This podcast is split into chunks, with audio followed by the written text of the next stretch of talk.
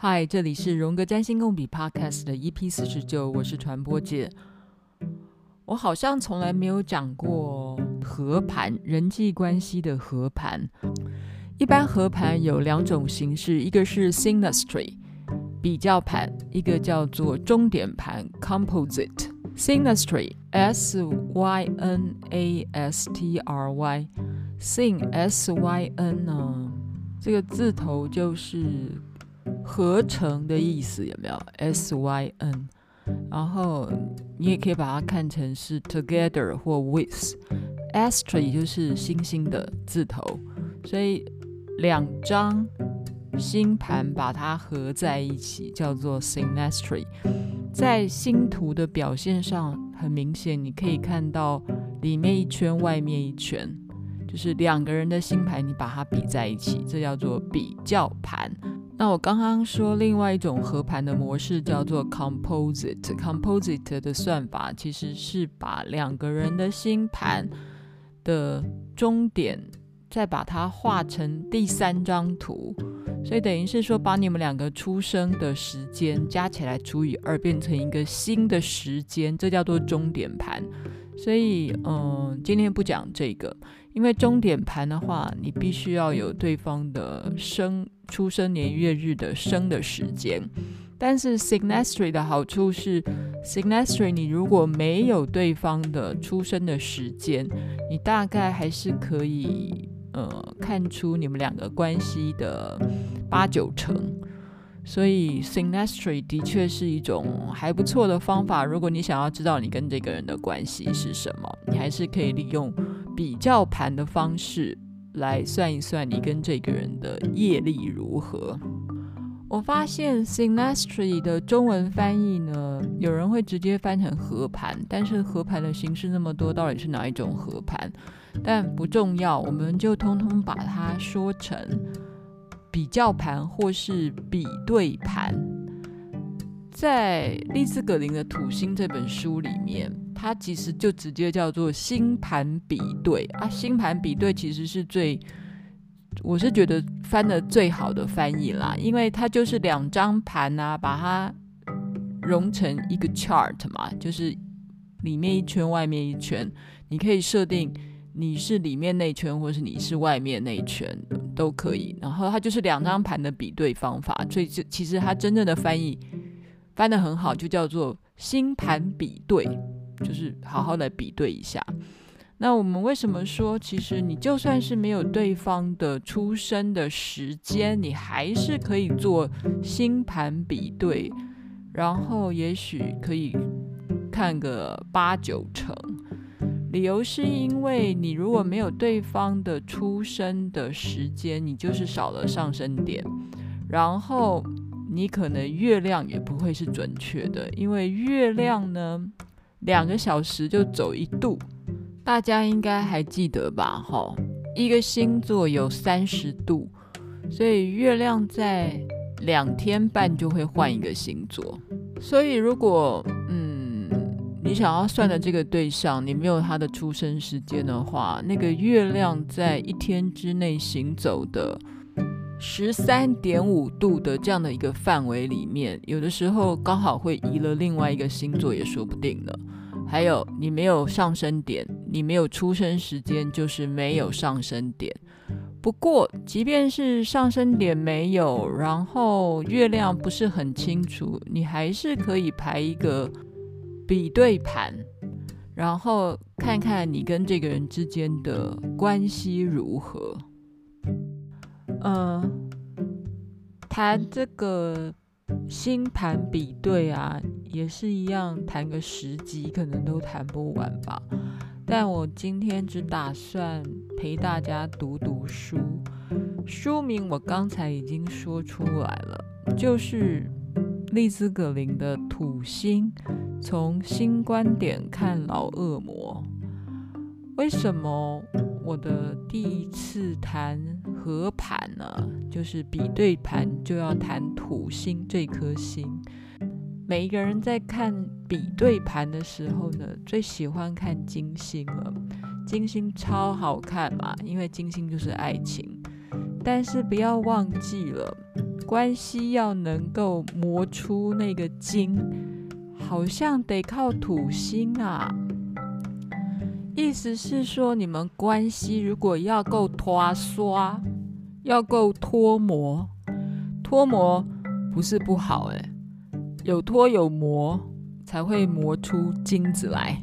还有啊，我觉得在谈爱情的时候，大家会希望哦，我跟这个人是有业力的。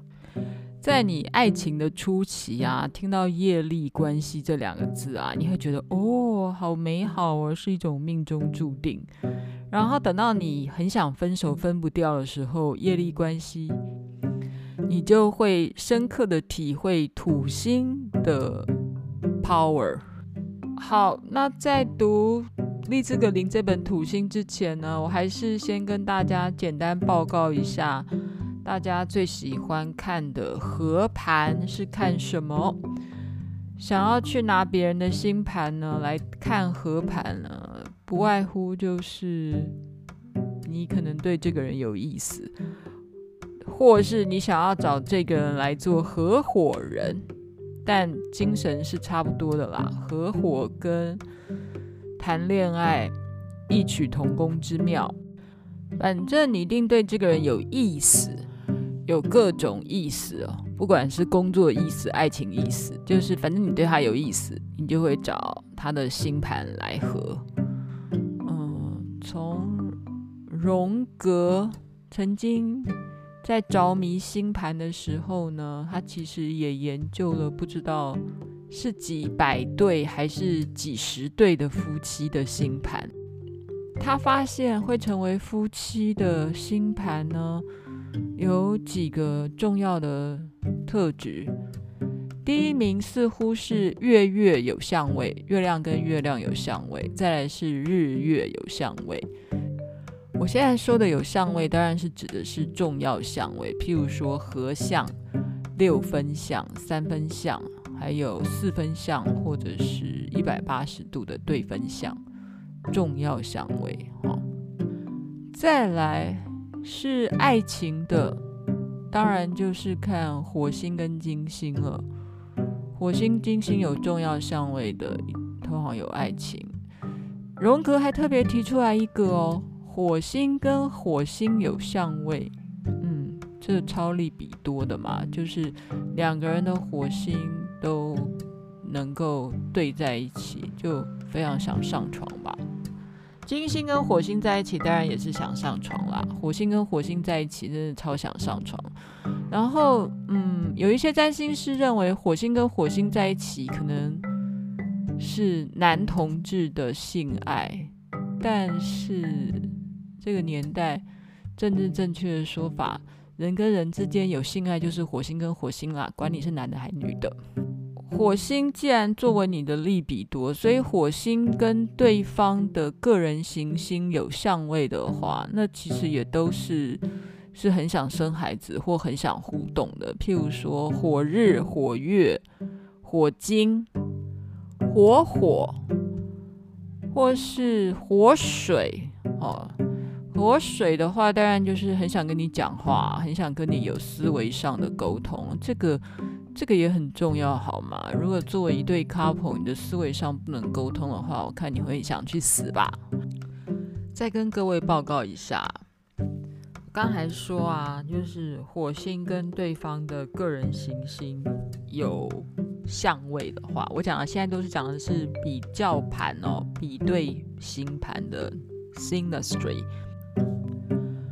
个人行星跟对方的火星，或是你的火星跟对方的个人行星产生一些互动的时候呢，在前面一百八十天，那就如同是天雷勾动地火啊，好有趣啊，好特别啊，好美妙啊。但有些比较没有动摇的。一百八十天以后，可能就开始摔盘子、摔杯子，然后火火碰在一起的人，有可能会修台。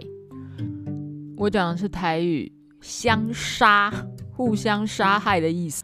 火月是一个标准的怀孕生孩子的相位，许多占星师都会这么说。但火月难道它不会激怒你吗？然后搞得你很赢吗？赢就是气到面目会变成青色的感觉，说不出话来的那种感觉。台语痒。好了，我常常都是想到哪说到哪嘛，所以呃，假设有一些说不好的、说不对的，方方面面，还是欢迎大家到我的脸书传播姐实验室脸书上面批评指教，或给我任何的意见回馈。诶，好，所以我还是接下来来读读我想读的书喽，因为我觉得。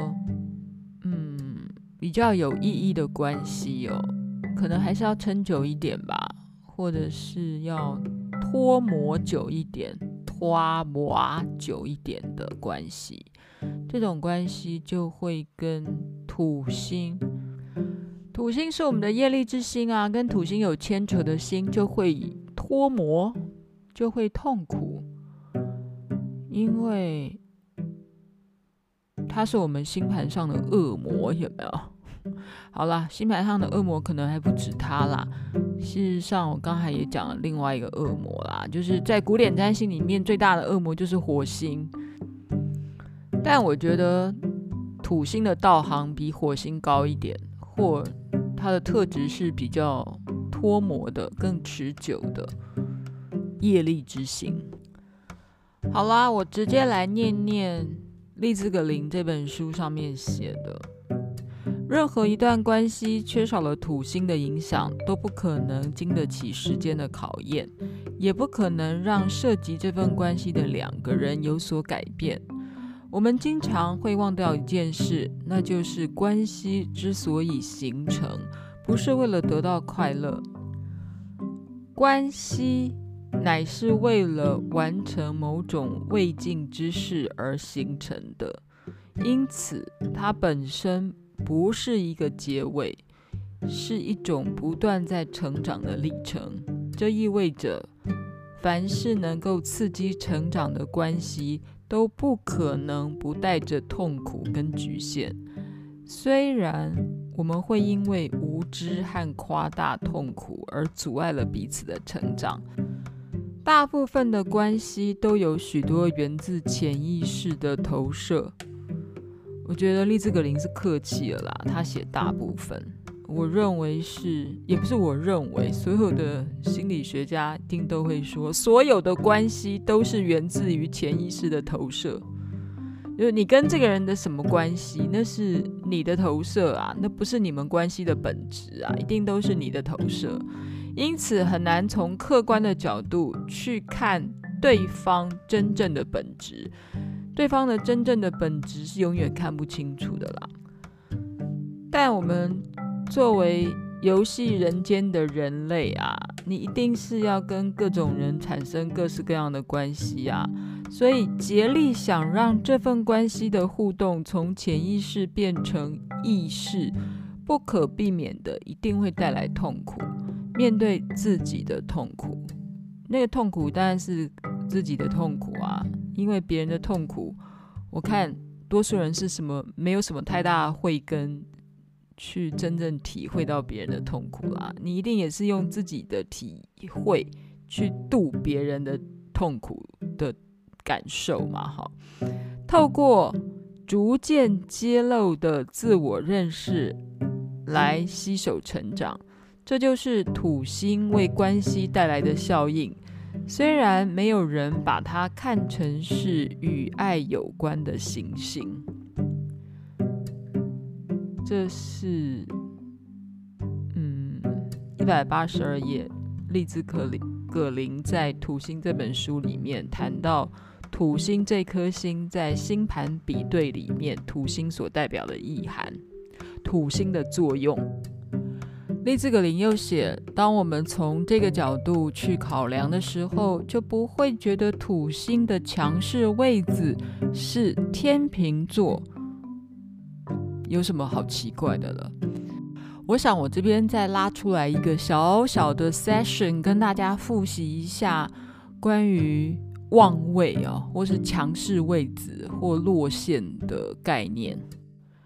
尤其是古典占星的学习，会非常强调行星在不同的星座里面会有不同的展现。意思是说，并不是每一颗行星掉入不同的星座里面，它们就只是展现那个星座的特质。举个例子，在古典占星里面啊，就是某一些行星一定要掉入自己的家，它才会有 power，才会有资源去展现自己的力量。举个例子，太阳一定要掉入狮子座或母羊座才够力。如果太阳掉入的狮子座的对面水瓶座，或是母羊座的对面天秤座，那就弱掉了。嗯。我想，我再跟大家复习一下这个关于妙望弱陷的概念。好了，忘了我之前到底有没有讲过。不过，嗯，在现代占星来讲，并没有这么强调妙望弱陷的 power。古典占星很重视这个系统，理由是因为他认为行星一定要落在自己比较。主导的宫位才会展现它的力量。举个例子，太阳要落在狮子座跟母羊座才会比较好。但换言之，太阳如果掉到水瓶座跟天秤座的人都无法成功吗？嗯，虽然古典占星没有这么傻的去说这件事情，但某一种程度上，课本的确这样写的啊。我说，古典占星的确会认为，太阳如果落到了水瓶座跟天秤座，他们就没有办法发挥他们的实力，耶，太阳就弱掉了呢。如果是以现在来讲的话，我想你很多老板，或是你很多成功的朋友，或是我们摊开这个政商界的成功人士，一大堆都是水瓶座跟天秤座的吧？好，好，好，我没有要攻击。古典占星，但是我还是觉得这套系统大家还是可以学一学，至少了解他们是怎么定义的。关于妙、现、旺、弱，好啦，嗯，妙的意思啊，就是其实那个是中文翻译啦。妙的意思就是行星落到自己主导的宫位里面，譬如说。狮子座的公主星就是太阳啊，哈。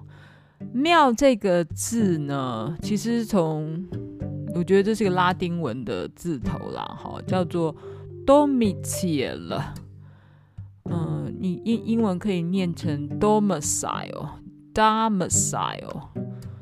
嗯，domestic 前面那个字头就是家的意思，比方说 domicile 其实就是拉丁文的。或是法文的家的概念吧，哈，或或意大利文的家的概念，所以 domicile 就是行星的家，就是行星在它的庙里面，它最舒服的地方叫 domicile。所以太阳在的家就是狮子座，月亮的家就是巨蟹座，也就是我们讲的巨蟹座的公主星就是月亮。然后再来，水星是两个星座的公主星啊，水星就是双子座跟处女座的公主星啊。金星也管两个星座啊，一个是金牛座，一个是天秤座。火星也管两个啊，火星管的是白羊座。古典占星里面，火星是天蝎座的公主星啊，所以火星在白羊跟天蝎座都是属于它的庙位，好，domicile 的位置。然后木星的公主星有两个，有两个宫位嘛，有两个这个星座，一个是射手座，一个是双鱼座，所以射手跟双鱼都是木星的家。再来土星也掌管了两个星座，一个是摩羯座，一个是水瓶座。好，再来。在这些星座的对面，就是所谓的陷了哈。陷其实就是最不好的，因为庙是最好的，陷是最不好的。陷就是有害的，有害的的星座，比如说太阳，就是它的对宫是在水瓶座是有害的。陷这个也是翻译来的，英文叫做 detriment，陷陷下去的陷，有害的。太阳在水瓶座是有害的，月亮在摩羯是陷的，然后水星在射手双鱼是陷的，哈，detriment。金星则是在白羊天蝎是一个陷的感觉，火星的陷是在金牛跟天秤，木星的陷是双子跟处女，土星的陷是巨蟹跟狮子。好喽，然后我们相对于庙跟陷之后，还有一个叫做旺，好，旺旺也是一种翻译，它真正的英文叫 exaltation，提升。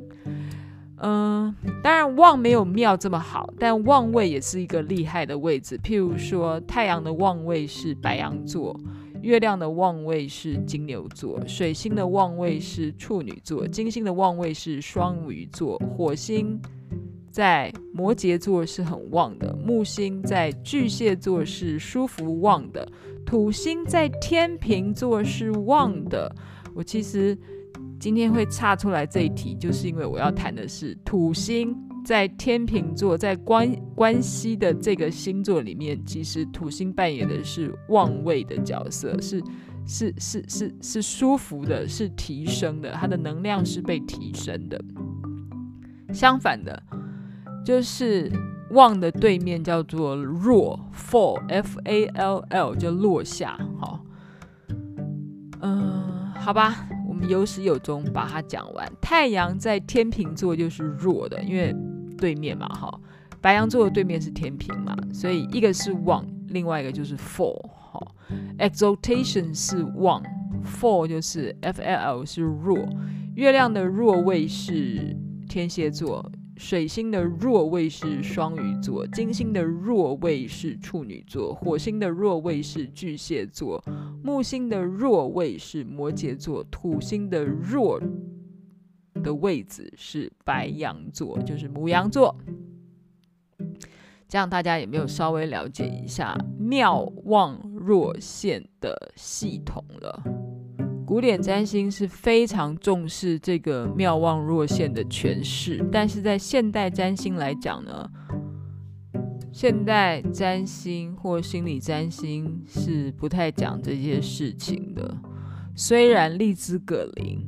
在他的书里面，还是多提了这句话了，就是土星，他在天秤座这个谈关系的这个星座里面，它其实是一种旺位。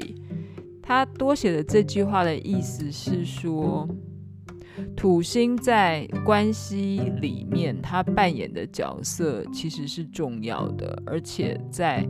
天秤座里面，土星是一个旺位。土星在关系的课题里面是可以展现它的力量的，而且是必须在关系里面，他扮演一个重要的角色跟转化的角色。这就是土星在天秤座之所以为旺位。不过，嗯，我还是。强调一点，就是妙现旺弱这个系统，大家参考一下就好了啦。你真的不会因为你的太阳在狮子座，月亮在巨蟹座，你就可能比别人更有成功的几率，或是你月亮在巨蟹，你就可能你的心灵能力就比人家高强吗？或是你更有同理心，更能感同身受吗？或者是你就更有哺乳的功能，或是你是一个更好的妈妈哦，不见得吧？Not really。我们再回到利兹·葛林讲土星在星盘比对里面，土星的真正价值，只有借着别人的影响力才能够测试得出来。就像一座建筑物在承受外来的压力时，才能看出它的坚固程度。土星是用来测量果决力的那把尺，它象征着透过自动自发的努力而形成的自我结构。它同时也能够测量出一个人在面对外在环境的防御力。这种防御力在某个阶段是必要的，而且只要当内在的结构完成了之后，才能够拆掉。这样一来，社会的机制才能够顺利的运作。在星盘比对里面，土星相位往往是让两个人牵连在一起的理由。虽然它不能算是一个代表浪漫爱情的行星，我们一般所谓的爱情，其实是一种源自于潜意识里投射作用。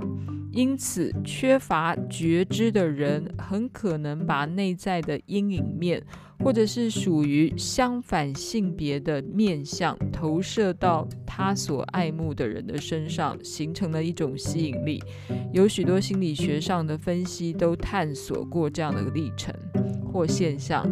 可悲的是，占星学却忽略了它。大部分的关系底层都埋藏着一股驱动力。这股驱力呢，让你造成了伴侣的选择，而且这不是一种清明的决定，比较像是源自于潜意识底端暧昧不明的演化目的。这听起来像是一种太复杂的运作机制，那么我们或许可以把它看成是与头脑或人格无关的动力。因为它属于人类精神里的某一种我们不熟悉的领域，而且是经常会显现成梦想、幻想、突发的情绪或心情。如果以奥秘教诲的角度来解释，我们可以说，关系是由潜意识设定好的一种灵魂的选择。这样，他才能有所学习和成长。我们必须透过自我发现，才能够赢得爱的权利，让爱变成一种带着觉知的行动，而且至少得有一次痛苦的经验，否则很难发展出这样的能力。土星带来的礼物是自我发现的能力，而非挫败感。丽兹·葛林尝试着用星盘啊，或是心理学来解释为什么人会对另外一个对象有一个爱情的投射。当然，在谈爱情为什么形成，或是为什么发生这样的学术理论或科学理论有一大堆。嗯，然后。简单的来讲，这一段丽兹·格林要说的是，其实多数人啊会选择你的对象啊，不是一种清明的决定，意思是说，你的潜意识底端有一种暧昧不明的力量，导致你去找一个，也许是跟你完全相反的一个人，然后他可能是你的阴影。它是你的内在阴影，所以你投射他成为你恋爱的对象，或者是说这样的人，你对他产生一个非常大的吸引力。嗯，这就是爱情。但是呢，你跟一个跟你完全不一样的人产生吸引力之后，过了一阵子之后，你的痛苦就来了。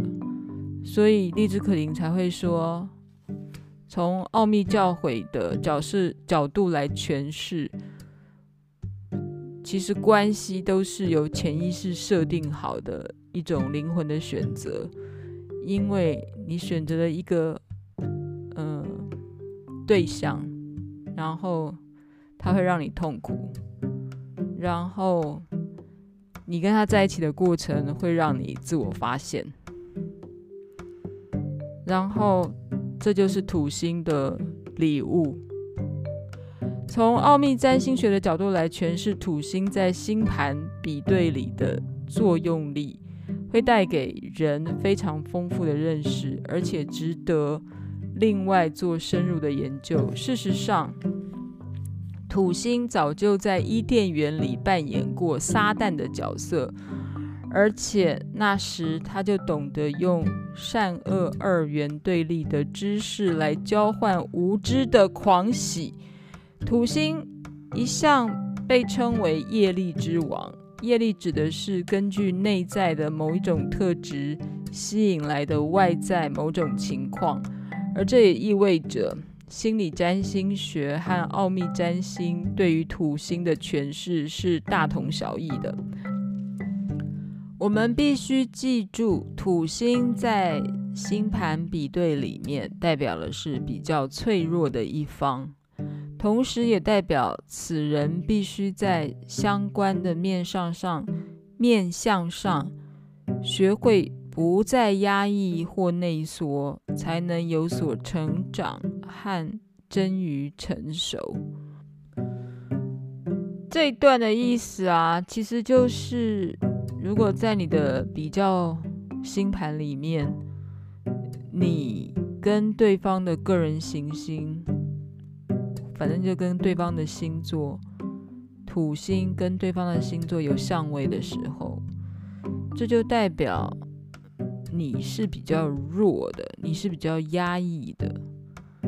但是如果你想要突破你们两个关系的隔阂，或是关系的挫折或挫败感的时候，你得学习不要压抑。哎，这太难了吧？因为土星就是压抑呀。一个压抑的土星如何学习不压抑呢？难呐！这是什么道理呀？如果你不压抑的话，你就不是土星啦。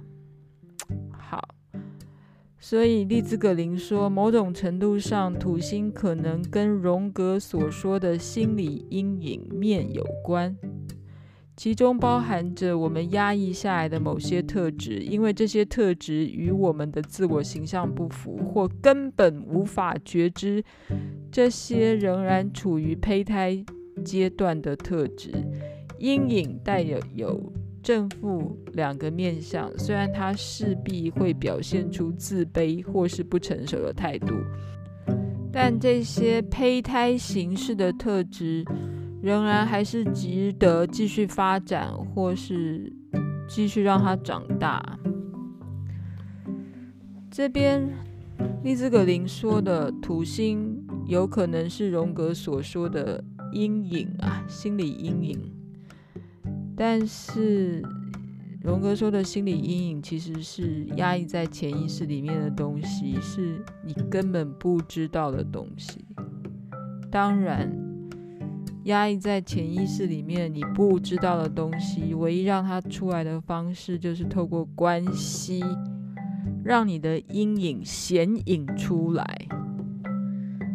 这是荣格讲的阴影啊。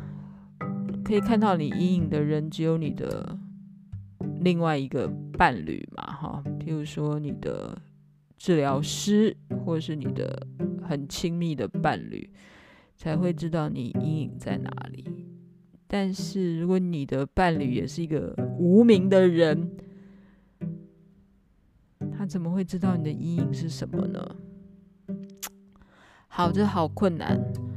好，我们继续念下去。土星落入的星座和宫位，代表的是一种不对劲和匮乏的感觉。这种匮乏的感觉可能会影响你的人格或其他的面相，也就是和土星形成相位的其他行星所涉及的面相。都会让你有一种匮乏的感觉。深入研究之后，你会发现土星象征的是一个人不愿意看到的自己。在这个观点上面，他会竭力的抵抗内在的一种不对劲的挫败感，就是你会开始 defense 啦，你会开始 resist，你会开始抵抗，你会不想承认。同时也会有一种强烈的需求，想要操控和掌控那些会触及到内在创伤的对象。就是你遇到你的伴侣在跟你说一些五四三，你觉得是五四三的时候，你就开始你会很抗拒。就像蚌壳把沙粒层层包裹成一颗珍珠那样，好吧？那个蚌壳的确会对于沙粒非常抗拒，只是它抗拒的方式还给它裹上珍珠的美好外表，或是把它糖衣化。Sugar coating，只有当阴影面被觉察到的时候，这种强烈的情绪才会释放出来，而且只有到这个节骨眼，才能够用符合伦理道德的方式来解除两个人之间的冲突。在这之前，两人的决定都只是一种奠基于恐惧的冲动。其实关系里面嘛，里面本来就充满了各式各样的抗拒啊，尤其是触及到阴影面的时候，当然抗拒会越来越多，抗拒会更多。所以遇到抗拒的时候呢，可能就会避开那个抗拒，然后顾左右而言他，有没有？关系里面不是常常会这样吗？就是两个人碰触到一种敏感的地方的时候，为了化解那个敏感，或是尴尬，或是各式各样的不舒服，北宋，你就开始有一种抗拒。那个抗拒，嗯，的方式有很多啊。有时候就是，嗯，避而不谈，或是装傻就过去了。所以，丽兹·格林这边又说，当一方的某个行星上升点、天顶、月焦点或重要的终点，或位移中的行星触碰到另外一个星盘里面的土星的时候，这种抗拒的感觉就会变成非常的明显。除非有一个人，就是有一方已经整合到某种程度。对于自己潜意识里的活动有一定的认识，否则土星一方的反应通常都是非常恐惧的。此人的自尊、社会性的制约或是自我形象，都会有效地阻止他承认自己的弱点，甚至于连自己都认不出来。如果他想认识到这个问题，就必须要长期的自我了解跟接纳的功夫。但是我们的文化并不重视这样的诚实的品质，它重视的是外在的成就和态度举止。我告诉你啊，这个这个不是说，呃，这个利兹格林的文化已经是西方文化。他说西方文化并不重视这样的品质，应该是说一般的人根本没有这样的能力去看到自己的抗拒吧。事实上，一个人如果想要借由另外一个人来帮助发展出自知之明，往往会被视为不平衡或过度敏感。土星相位最困难的问题是，我们的社会潮流和价值观不允许我们用最正向、最有建设性的方式来面对关系，因为这涉及到。内省的功夫，结果是土星相位为双方带来了不必要的摩擦和痛苦。如果两个人有紧密的土星相位，经常会让彼此产生不理性的憎恶反应。这完全证实了我们最痛恨和最恐惧的东西，其实都在自己的内心深处。土星也经常显示出这个过度弥补的现象，让一个人对攻击自己的人着迷，并且会无意识地准备好要征服对方。可怕的是，这便是我们所说的爱情。对啊，荔枝·格林说的很厉害耶。这丽兹·格林也是一个心理学家啦，他是荣格派的心理学家，所以没错啊，我们就是会喜欢上攻击自己的人。过度弥补的法则似乎跟土星有关。大自然和人身上也有这种与生俱来的倾向，在生理和心理层面，这种作用力会让一个人或生物朝着自保的方式来发展运作。举个例子，那些自我防御力最低的动物，往往会有最高的生育力，这样子能够确保它们的子孙会一直繁衍下去，而那些防御力最低、内在最不平衡的男人跟女人，通常都会吸引来一些伴侣，形成最困难的土星相位。他们无意识地运用这样的内在摩擦力来吸引另外一个人。然后透过对方建构出自己最害怕的那种面相，以牺牲对方来达成这个目的。他们会限制和制约伴侣，甚至会阉割掉伴侣的那个相关行星的作用力。他们会因此而越来越壮大。我们都见过某一些伴侣，一开始的时候是一方操控另一方，几年之后，双方的关系似乎倒过来了，主控的那一方逐渐变成谦卑的跟随者。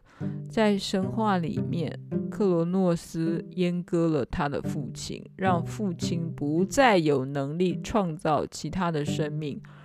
克罗诺斯就是土星。我觉得丽兹·葛林啊，描述的非常的残忍而又真实。伴侣遭受到攻击的那份特质，会以不太令人愉快的方式出现在别的地方，因为那其实是。个案本身阴影面的投射。当一段关系进入僵局的时候，经常会随着这类的习性起舞。那些在关系这条路上走了很久的人，就会发现，这种互动的方式只会让他们一无所有，因为土星无法从别人的碎骨中获得力量。我们所谓精神官能症式的关系，就是你的关系里面都是非常的 neurosis，非常的精神官能症，很 k 笑的时候，就是由这种原始的材料所制造出来的。不幸的是，当我们用冷静的双眼去观察。的时候，就会发现大部分的关系里面都有这样的情况。虽然这种僵局常常被掩饰得很好，因为人们永远可以拿“哦，我的工作很忙，我要去忙工作，我要去忙小孩了”来分散注意力。就我刚才说的啊，关系里面啊，你有很多的 resist，你有很多的抵抗，但是。你又没有能力去处理这个抵抗的时候，你就会说啊，我要去洗碗了，我要去洗澡了，啊，我要去准备小孩明天的便当了，哦，我要去工作了。这些有可能都是，反正就是不处理就对了啦，不处理我们在关系里面发生的那些不对劲，或者是。所谓的僵局，土星产生出来的僵局。虽然如此，我们还是会基于需求和恐惧而结婚。而且，当我们满足内在的需求时，并不能永远考虑到对方的利益。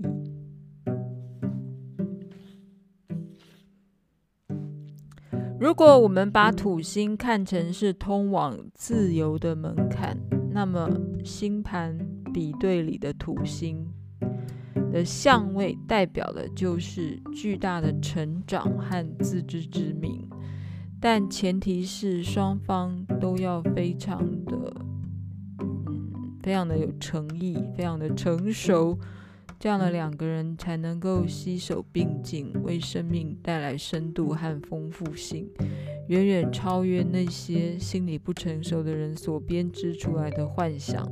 当某人践踏到另外一个人的阴影面的时候，一定把潜意识里的东西都激发出来，对方的反应会立即出现，而且这是可以预料的。这个时候，如果能抽离出来，客观的觉察，也许就能发展出深刻的洞见。好吧，我只稍微读了。利兹·格林在《土星》这本书里面谈比对星盘里面土星所扮演的角色。他说的可能已经是超越了土星在星盘上里面的代表性，或是土星到底意指什么的这个范畴了。他已经在教我们怎么跟配偶。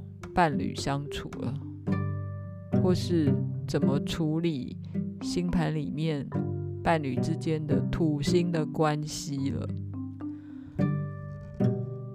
放年假其实没有脑子动太多，已经昏厥。我们下次见，拜拜！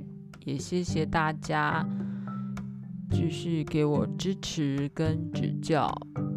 有问题的都可以来传播姐实验室的脸书找茬。那我们下次见喽，拜拜。